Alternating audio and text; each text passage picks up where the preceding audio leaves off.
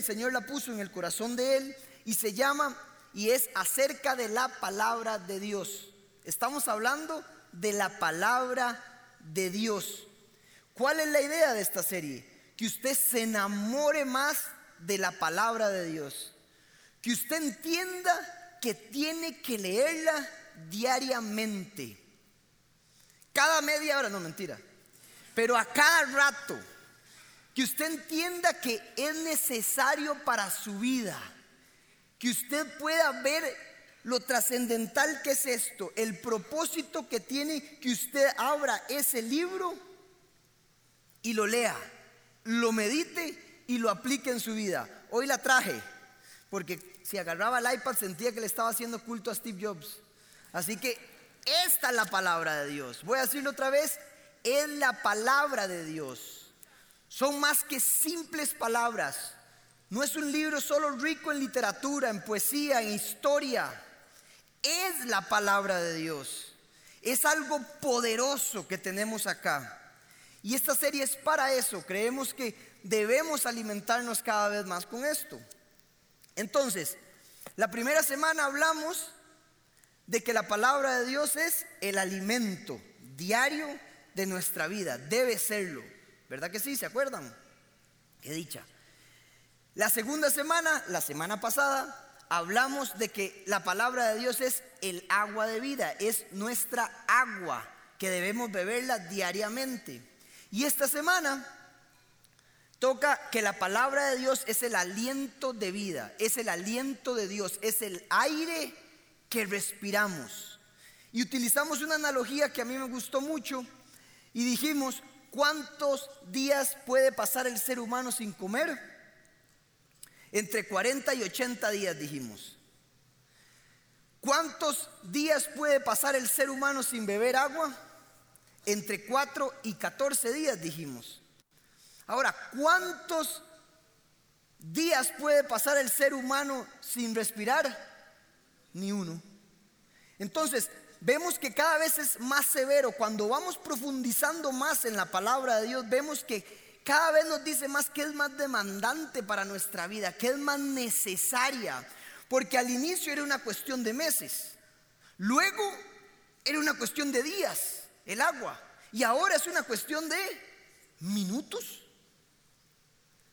Nadie aguanta más de cinco minutos sin respirar aquí, se lo ha puesto. Y uno muy galleta cinco.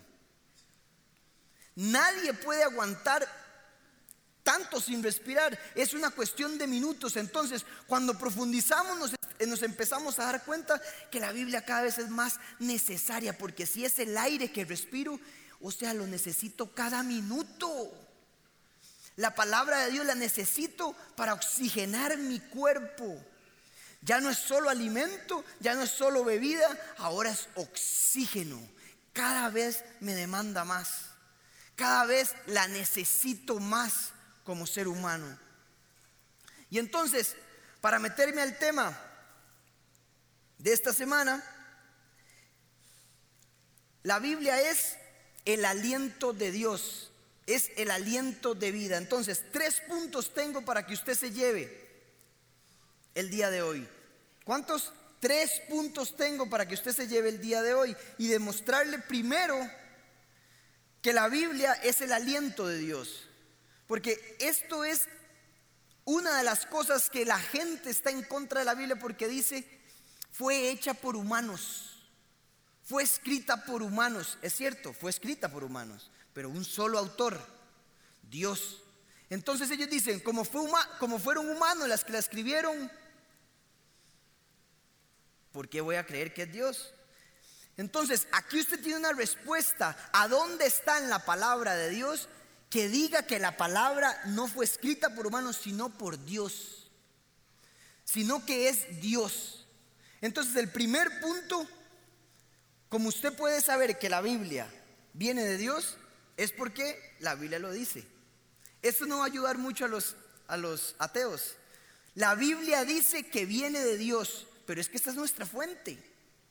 Imagínense que nosotros dijéramos que la palabra viene del Altísimo, pero en la palabra no lo dice. Estaría raro, ¿verdad? Pero descubrimos en las semanas pasadas a dónde dice que es el pan de vida, a dónde dice que es el agua y ahora a dónde dice que es el aliento de Dios, que es el aire de Dios. ¿A dónde lo dice? Como cristianos tenemos que saber, porque si algún día usted le dice, no, fue escrita por hombres, no señor, fue escrita por Dios, escrita por hombres, pero el autor fue Dios y se lo vamos a demostrar. Entonces, el primer punto, la Biblia lo dice. Y vamos a segunda de Timoteo 3:16. Este versículo deberían sabérselo todos de memoria. Todos deberíamos sabernos esto de memoria. Versículo 16 dice, toda la escritura, ¿qué? Digo otra vez, toda, toda la escritura es inspirada por Dios y útil para enseñar, para redarguir, para corregir, para instruir en justicia. Ok, entonces quiero que nos enfoquemos en el término inspirada por Dios. El término inspirada por Dios, si usted se va al lenguaje original, al lenguaje en que fue escrito el Nuevo Testamento, que es el griego, si usted se va a ese lenguaje y ve la palabra que está ahí en lugar de inspirada por Dios, la palabra es teonustos. Teonustos. Ese es el griego. Es una sola palabra.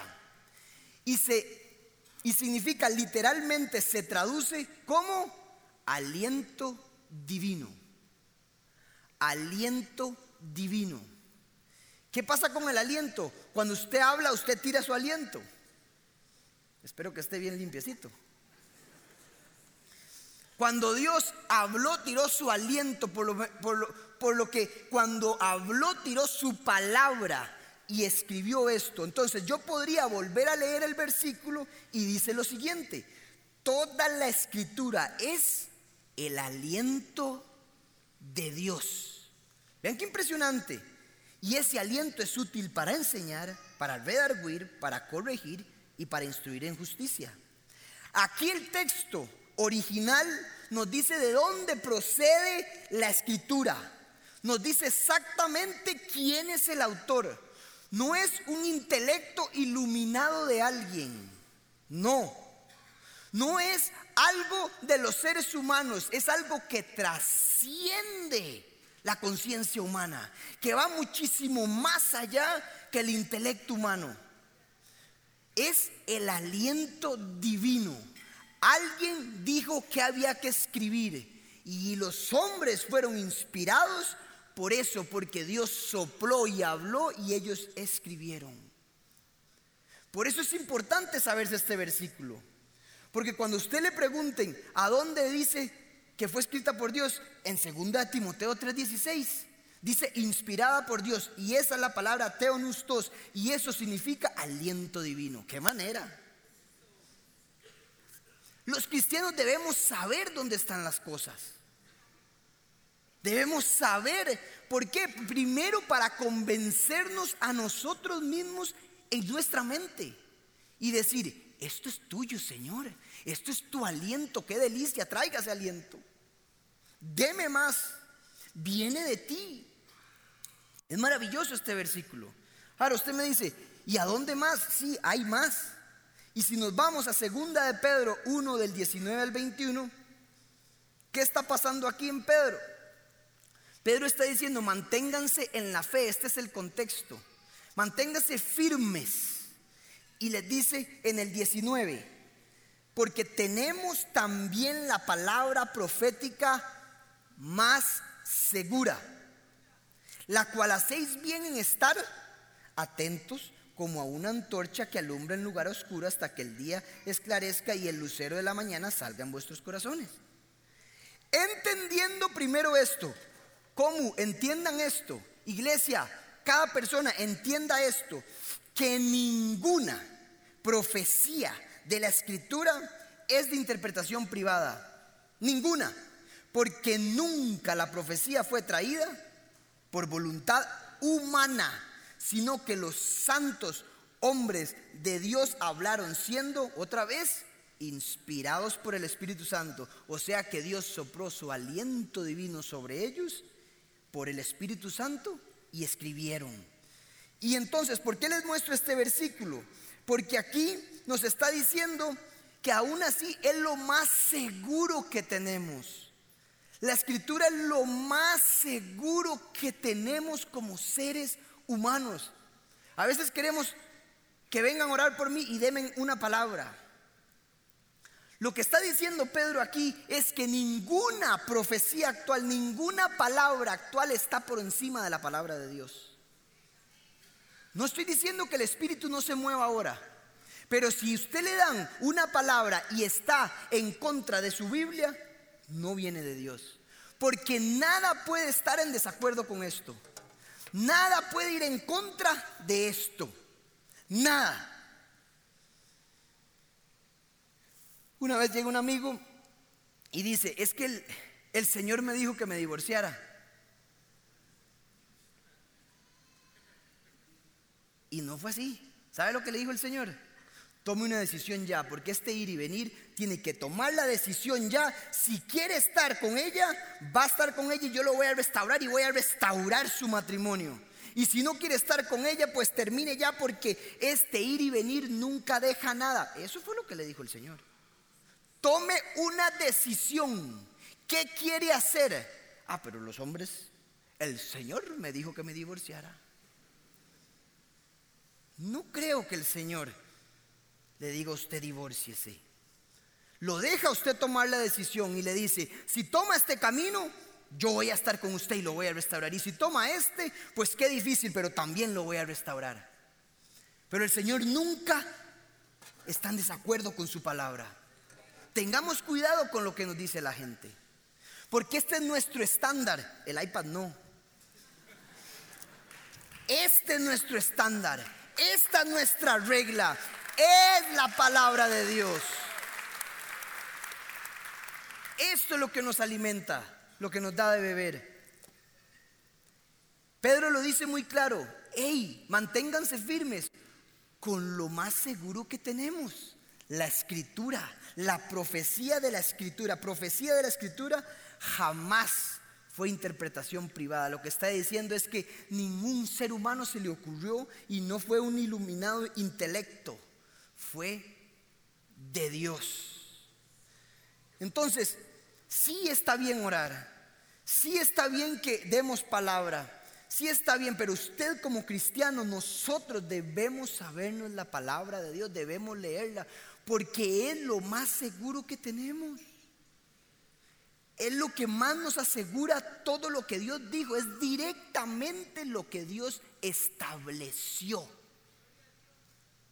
Gloria a Dios, así es. Amén. Entonces, el primer punto, porque la Biblia lo dice, ¿a dónde está? Ya usted sabe dónde está. Cristianos bien preparados en esta iglesia. Ya usted sabe dónde está, en esos dos versículos. Y podría seguir, pero bueno. Punto número dos, ¿Cómo sé que la Biblia es el aliento de Dios? Porque es extraordinaria. Y aquí les van, para los que les gustan los datos les va a gustar esto.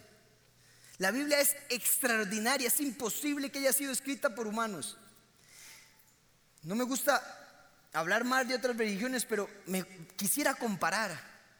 Los budistas tienen sermones y lecciones de un solo hombre, que por cierto nunca se levantó de la tumba ese Dios. Ese Dios. El Corán tiene sermones y lecciones de un solo hombre, que por cierto, ahí está, en la tumba. Nosotros, los cristianos, tenemos 40 escritores, 66 libros, 40 escritores a través de 1500 años y toda la palabra lleva el mismo hilo. Es imposible que se hayan puesto de acuerdo, porque nunca muchos se conocieron. No había Instagram, no había Facebook, no había teléfono, no había correo. ¿Cómo se pusieron de acuerdo? Es más, uno ya estaba muerto y después, 300 años, el otro escribió. Es imposible que el ser humano, que el factor que como converge la palabra de Dios, tiene que ser un milagro, es un milagro. A través de 1500 años, Dios dijo, no lo voy a poner todo en un solo hombre, sino que les voy a demostrar a través de varios cómo yo soy el autor, porque todo calza, es un rompecabezas perfecto. Usted y yo tenemos una palabra que viene de Dios. Les digo estos datos. ¿Cómo es posible que Isaías 700 años antes profetizara que el Mesías iba a nacer de una mujer virgen? ¿Cómo es posible que Miqueas profetizara la ciudad donde iba a nacer exacta? Y ni siquiera era donde vivían sus padres. ¿Cómo? ¿Cómo es posible que David hablara que el Mesías iba a ser crucificado en una cruz mil años antes, 500 años antes de que las muertes por crucifixión se dieran en la tierra. Ni siquiera era una práctica. ¿Cómo a ese maestro se le ocurrió simplemente escribir eso? Porque viene de Dios.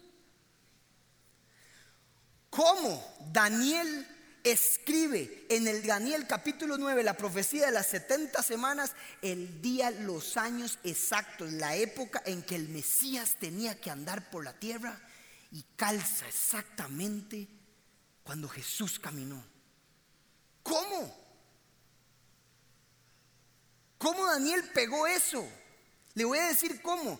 Porque Babilonia estaba 70 años, eh, Israel estaba 70 años en cautiverio en Babilonia. Y Daniel era un hombre de Dios. ¿Sabe qué hizo Daniel? Ya sabía que estaban acabando, era el año 69 y empezó a orar por mi pecado y por mi pueblo. Señor, ¿qué sigue? Ya, ya, van a cumplirse los 70 años. Y dice en el, en el capítulo 9, aún estaba yo orando y llegó el ángel Gabriel y me reveló, escuché tu oración y ahora vas a saber lo que le toca a tu pueblo y al resto de la humanidad. 70 semanas están establecidas para tu pueblo. A partir de la orden de la restauración de Jerusalén, le dice, cuenta tantos días y vendrá el Mesías y después será muerto. ¿Usted cuenta eso y le da Jesús? Dígame cómo. Usted sabe cuál es la orden de restauración de Jerusalén, el decreto de Artejerjes que no ni siquiera no, no solo está en la Biblia. Están escritos y usted lo cuenta. ¿Cómo los judíos no se dan cuenta de eso? ¿Cómo los ateos no ven esto? Pregunta, ¿usted siendo cristiano sabía que esas profecías están ahí? Porque cuando yo lo leí yo decía, no, que me explique, qué impresionante. Es que hasta el día en que Jesús tenía que caminar, ahí está. Porque fue profetizado. Vea, le tengo varias preguntas para los que siguen siendo ateos y creen que la palabra fue escrita por humanos. Vamos a la primera pregunta. Respóndase esto. Si Jesús hubiera sido un charlatán, respóndase esto. ¿Cómo arregló Jesús nacer en una familia específica? ¿Cómo si no había nacido? Pregúntese. ¿Cómo una persona que no ha sido concebido nace en la familia que tiene que nacer? Pregunta número dos.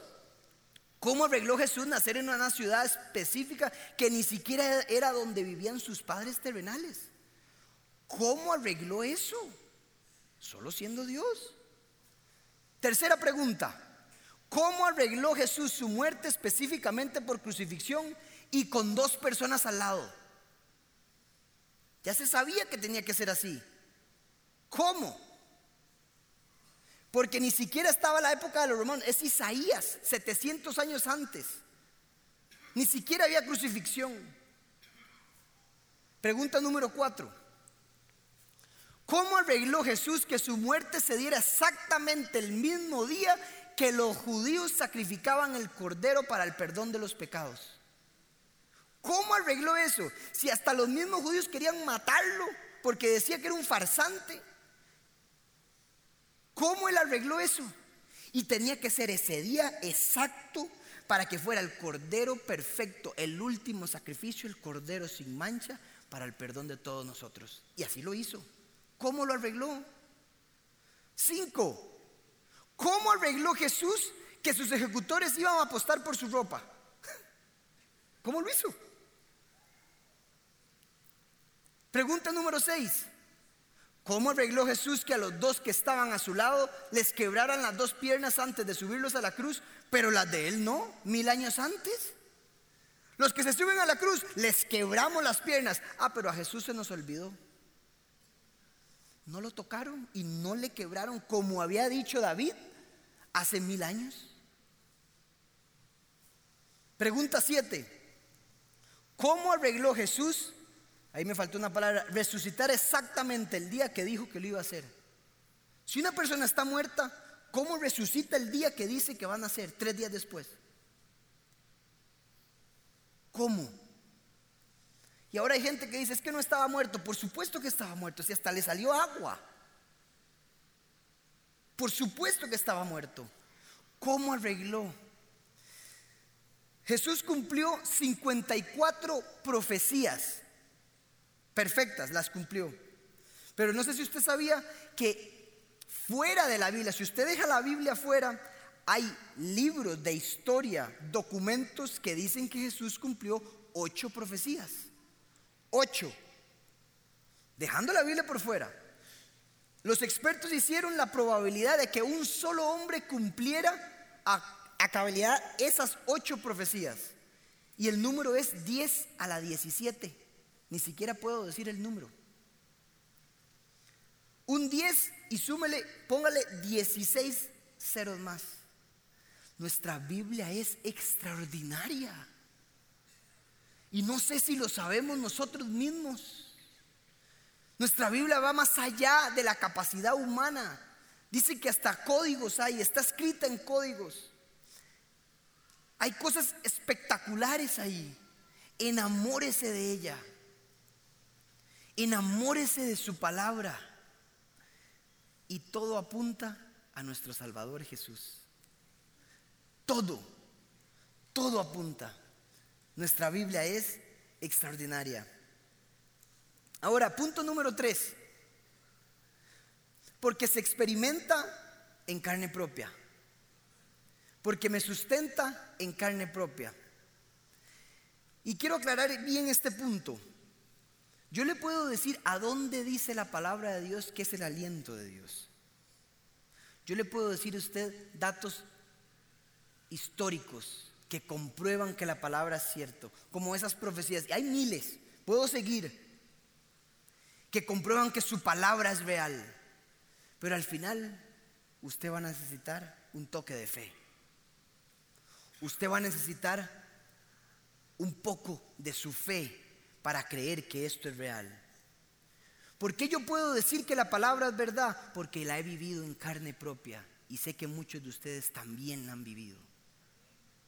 ¿Por qué yo puedo decir que me sustenta como un suspiro que sustenta? Porque la he vivido en mi propia carne, porque sé que es real. Una vez estaba surfeando y, yo, bueno, mi mamá siempre me decía que yo no medía el peligro. Mi esposa todavía me lo dice. Ahora que tengo un hijo tengo que bajar revoluciones. Y, resulta que una vez estaba surfeando y me metí y estaba muy grande. Casi no, no había gente y a mí me encantó y yo llegué y, y, empecé a surfear y agarré una ola y en el momento que la remé y cuando hice así me revolcó y empecé a revolcarme, y empecé a revolcarme. Y, y pasó a pasar el tiempo, no puedo decir cuánto tiempo era porque no era como que estaba aquí, ¿verdad? Pero empezó a pasar el tiempo y yo me empecé a quedar sin aire. Y las olas son muy fuertes, principalmente las grandes, y toman la, la arena y revuelven, y es como un remolino. Entonces usted no puede ver nada, usted no tiene capacidad de visualizar hacia dónde tiene que nadar. ¿Me explico? Está oscuro. Usted no tiene referencia. Me estoy quedando sin aire. Y de repente yo empiezo a nadar y de repente, pa, toco el piso. Y yo digo, ups, para el otro lado. Y entonces ya me logro impulsar, pero ya, ya no tenía aire, ya no podía más. Me estaba quedando sin aire, al borde de la muerte. Y yo le, y empecé en ese momento, necesito respirar, necesito respirar. Ya donde usted está Salí y hago, ¡Ah! respiré y volví a la vida. Volví a la vida. ¿Cuántas veces la palabra ha sido así para usted? Para mí ha sido toda mi vida. La palabra de Dios ha sido todo mi sustento. Todo mi sustento. No sé si se le suena conocido. Cuando fui al MBA, me di cuenta que todo lo que sé, todo lo que he aprendido, viene de acá. Habían compañeros míos, porque yo nunca he sido el mejor alumno, nunca, nunca, nunca, no, Tampoco era tan malo. Pero en liderazgo tuve un 100. En todos los liderazgos tuve 100. En uno y dos se me hacía fácil y me decían mis compañeros, ¿y por qué? ¿Cómo sabe? ¿Cómo, ¿Cómo lo descifra tan fácil? Es que yo tengo un secreto. Y era todo lo que estaba acá. Todo. La palabra la usan hasta los MBAs. Ese ha sido mi secreto. Cuando yo empecé a leer la palabra de Dios, no entendía nada, pero cuando la empecé a leer, empecé a descubrir secretos, me enamoré y empecé a indagar y a indagar y a indagar y nunca pude parar. Todo lo que tengo en mi vida se lo debo a la palabra de Dios. Todo lo que soy, mis compañeros de preparatoria, ateos, un día me vieron y me dijeron, madre, pero ¿cuándo se hizo tan inteligente usted? No es en serio. Y se ríen porque se acuerdan, si usted era una bestia. Mi papá me decía, lea, instruyase. Yo nunca leía. Pero empecé a leer la palabra y ahora soy consejero, pastor. Le hablo a miles de personas. Y no es por lo que yo, mi intelecto, a través de la vida, es la palabra de Dios lo que me ha dado la sabiduría. Es todo eso. Ese es el secreto de la humanidad. Ahí está todo. Y si volvemos a segunda de Timoteo 3:16, el contexto es el siguiente y quiero que me pongan atención. Pablo le está explicando a Timoteo, Timoteo, en el capítulo 3 también debes saber esto, que en los postreros días vendrán tiempos peligrosos. Y ese peligroso es la palabra chalepos, que son tiempos ásperos, salvajes, difíciles, dolorosos, fieros, dañinos, duros de tratar eso es lo que usted y yo vivimos. ¿Y por qué habrán tiempos así? Porque habrán hombres amadores de sí mismos, avaros, vanagloriosos, soberbios, blasfemos, desobedientes a los padres, ingratos, impíos, sin afecto natural, implacables, calumniadores, traidores, impetuosos, que tendrán apariencia de piedad, pero negarán la eficacia de ella, corruptos, y en el versículo 14 dice lo siguiente, pero tú, Timoteo, tú persiste en lo que has aprendido, sabiendo de quién has aprendido, de él, Pablo, y de Jesús.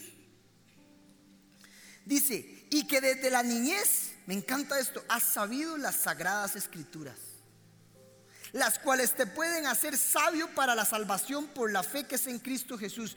Tú, Timoteo, usted que sabe las escrituras, guíese por eso. Y entonces viene 3.16, toda la escritura es el aliento de Dios, útil para enseñar, para redarguir, para corregir, para instruir en justicia. Y dice, a fin, con un propósito, el aliento tiene un propósito para enseñar, para corregir y para instruir, a fin de que cada uno de nosotros esté preparado para toda buena obra. Para toda buena obra. Le dice, habrán tiempos difíciles, pero la manera de pasar esos tiempos, usted se va a sustentar leyendo la escritura, porque te enseña, te corrige, te instruye y te ayuda a instruir a tus hijos. Esa es la manera. Y les voy a poner un ejemplo que a la gente le gustó mucho y lo voy a volver a repetir. Y cuando, cuando yo estaba a los 17, 18, 19 años, yo tuve sexo antes del matrimonio. Yo cometía pecado. Y yo no podía dejar eso. Una vez una señora se me levantó, ¿cómo se le ocurre decir eso ahí arriba? Usted tiene que reflejar perfección, ser un ejemplo. No, señora, yo soy un ejemplo de restaurado, no de perfecto. Si usted quiere pastores y alguien que le habla, gente perfecta, vaya otra iglesia donde le dicen que son perfectos. Pero aquí damos un ejemplo de restaurados, porque nuestra palabra nos restauró. Y yo estaba en ese asunto. Y una vez leí un versículo que era segunda de Timoteo 1:7, porque no me has dado un espíritu de temor, sino de amor, de poder y de dominio propio. Esa partecita, dominio propio, yo no podía salir de eso. Deseos de mujeres, pornografía, sexo ilícito. Yo agarré ese versículo y empecé a meditar. Yo ni siquiera sabía la enseñanza que iba a dar hoy. Ni siquiera sabía eso. Nada más agarré el versículo y Dios lo sabe. Que yo me sentaba en mi cuerpo todas las mañanas y decía, porque tengo dominio propio, Señor, en tu palabra dice dominio propio, tengo que salir de esto, tengo que salir, me has dado un espíritu de dominio propio.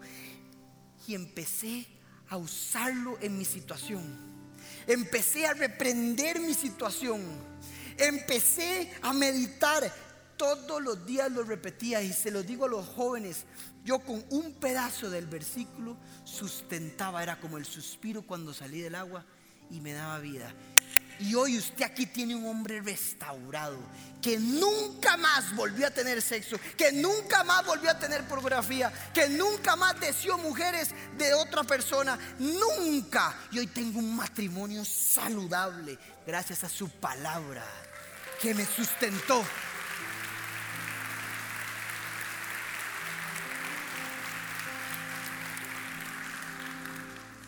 ¿Qué galleta? No, qué gato, no. Si medio versículo te sustenta, ¿cuánto hará toda la palabra de Dios para su vida? ¿Cuánto más podrá ser usted meditando, repitiendo y declarando sobre su situación un versículo poderoso para que usted salga victorioso? Porque si se puede. Nuestra palabra es el suspiro que sustenta. Amén. Dele un aplauso al Señor. Esperamos que esta enseñanza haya sido de gran bendición para tu vida. Si te gustó este mensaje, puedes suscribirte a nuestro canal y también seguirnos en redes sociales. Nos vemos en la Como.